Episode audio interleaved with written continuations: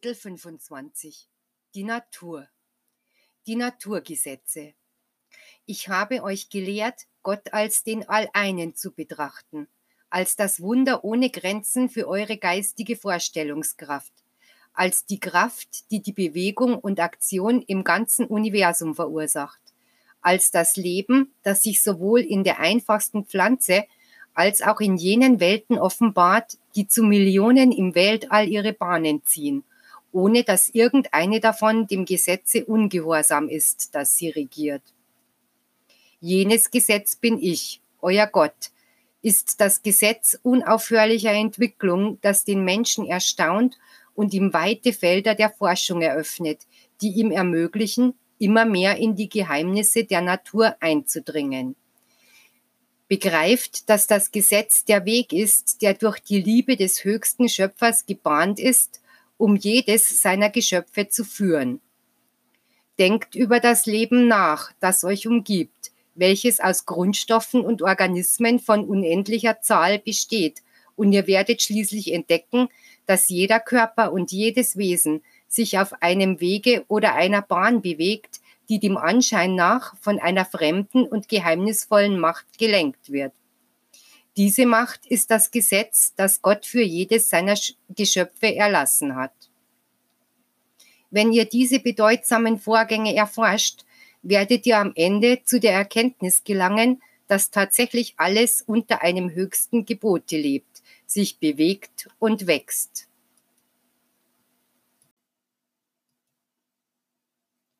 die Gegenwart Gottes in der Natur. Sucht mich in allen von mir vollbrachten Werken, und ihr werdet mich überall finden können. Versucht mich zu hören, und ihr werdet mich in der machtvollen Stimme vernehmen, die von allem Geschaffenen ausgeht. Denn es bereitet mir keine Schwierigkeiten, mich durch die Wesen der Schöpfung zum Ausdruck zu bringen. Ich bekunde mich sowohl in einem Stern im Wüten eines Sturmes als auch im lieblichen Licht einer Morgenröte. Ich lasse meine Stimme im melodischen Gesang eines Vogels ertönen, wie ich sie auch durch den Duft der Blumen zum Ausdruck bringe. Und jede meiner Ausdrucksformen, jeder Aspekt, jedes Werk spricht zu euch von Liebe, von Erfüllung der Gesetze der Gerechtigkeit, der Weisheit, der Ewigkeit im Geistigen.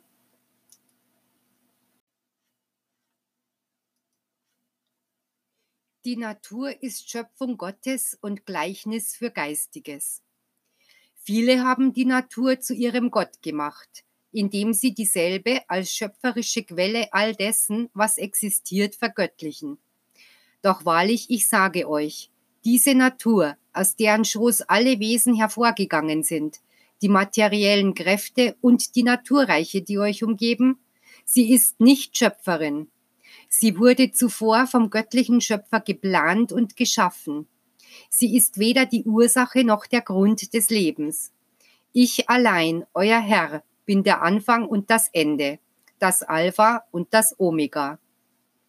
Alles, was euch umgibt und umhüllt in diesem Leben, ist ein Abbild des ewigen Lebens, ist eine tiefgründige Lehre, die durch materielle Formen und Objekte erklärt wird, damit sie verstanden werden kann. Noch seid ihr nicht auf den Grund dieser wunderbaren Lehre vorgedrungen, und der Mensch hat sich erneut geirrt, weil er das Leben, das er auf Erden führt, so aufgefasst hat, als ob es die Ewigkeit wäre. Er hat sich damit begnügt, sich mit den Erscheinungsformen zu befassen und hat alles verschmäht, was es an göttlicher Offenbarung enthält das, was darin Essenz und Wahrheit ist, die in der ganzen Schöpfung vorhanden sind. Ich will euch nichts von dem vorenthalten, was ich in die Natur hineingelegt habe, zu eurer Erhaltung, Gesundheit, Ernährung, zum Wohlbefinden und zur Wonne meiner Kinder. Im Gegenteil, ich sage euch, so wie ich euch das Brot des Geistes anbiete und euch einlade, göttliche Essenzen einzuatmen und euch an geistigen Düften zu erquicken, ebenso sollt ihr weder das missachten, noch euch von dem entfernen, was euch die Natur beschert. Denn so werdet ihr Harmonie, Gesundheit, Energie erlangen, und damit die rechte Erfüllung der Gesetze des Lebens. Das vernunftlose Wesen leitet der Instinkt, der seine innere Stimme, sein Meister, sein Führer ist. Er ist wie ein Licht, das von seiner Mutter, der Natur, stammt und ihm den Weg erhält, den es in seinem Leben zurückzulegen hat. Auch dies ist ein Weg der Gefahren und Risiken. Nehmt euch ein Beispiel an der Harmonie, mit der jede Gattung lebt, an der Aktivität derer, die emsig sind. Beherzigt die Beispiele von Treue oder von Dankbarkeit. Es sind Beispiele, die göttliche Weisheit enthalten, da sie von meinen Geschöpfen stammen, gleichfalls aus mir hervorgegangen, damit sie euch umgeben und begleiten auf eurer Welt, damit sie an dem teilhaben, was ich in die Erde gelegt habe.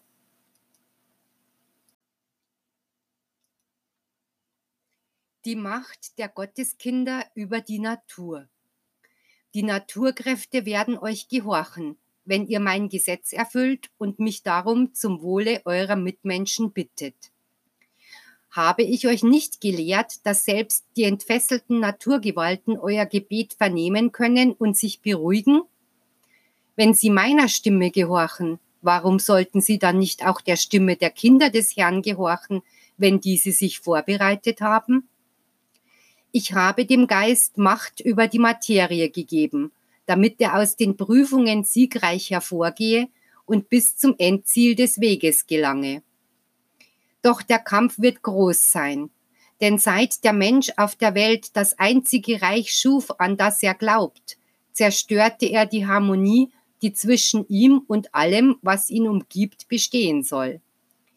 Von seinem stolzen Throne herab möchte er alles der Macht seiner Wissenschaft unterwerfen und den Elementen und Kräften der Natur seinen Willen aufzwingen.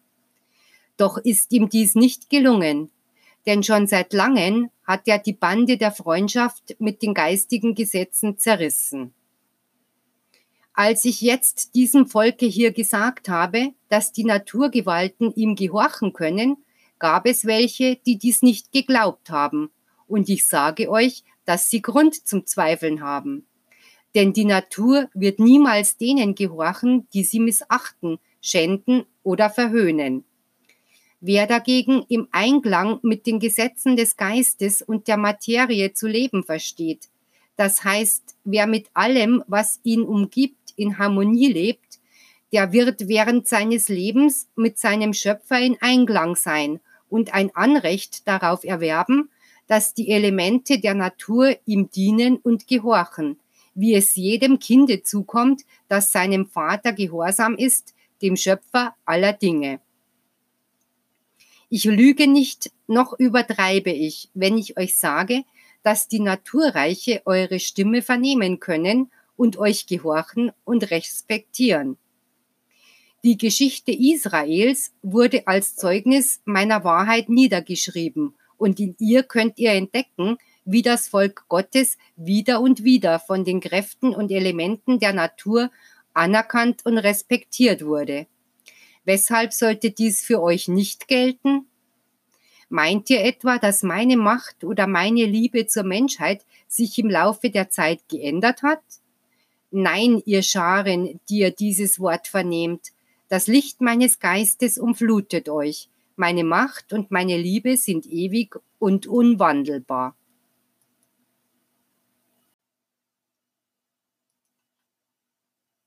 Mensch und Natur. Doch ihr müsst euch vorsehen, o Völker der Erde.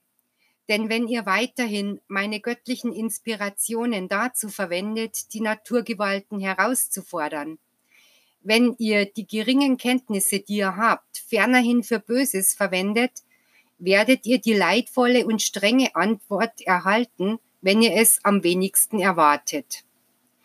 Ihr fordert Luft, Feuer, Erde, Wasser und alle Mächte heraus. Und ihr wisst bereits, was eure Ernte sein wird, wenn ihr nicht rechtzeitig eure Handlungsweisen korrigiert um die durch eure Unvernunft entfesselten Naturgewalten aufhalten zu können. Ich mache euch darauf aufmerksam, dass ihr im Begriff seid, das Maß voll zu machen, das meine Gerechtigkeit eurem freien Willen erlaubt. Zu sehr fordert ihr die Natur heraus. Und da ihr die Kleinen seid, die sich groß fühlen, kommt dies Wort, um euch vor der Gefahr zu warnen, in der ihr euch befindet. Ich sagte euch, dass kein Blatt vom Baume sich ohne meinen Willen bewegt. Und jetzt sage ich euch, dass kein Element einem anderen Willen als dem meinen gehorcht. Auch sage ich euch, dass die Natur für die Menschen das sein kann, was sie wollen. Eine an Segnungen, Liebkosungen und Nahrung verschwenderische Mutter. Oder eine dürre Wüste, wo Hunger und Durst herrscht. Ein Meister weiser und unendlicher Offenbarungen über das Leben, das Gute, die Liebe und die Ewigkeit. Oder ein unerbitterlicher Richter angesichts der Schändungen, Ungehorsamkeiten und Verirrungen der Menschen. Meine Vaterstimme sagte den ersten Menschen, sie segnend, Seid fruchtbar und mehret euch und füllet die Erde machet sie euch untertan und seid Herr über die Fische des Meeres, über die Vögel des Himmels und über alle Geschöpfe, die sich auf der Erde bewegen.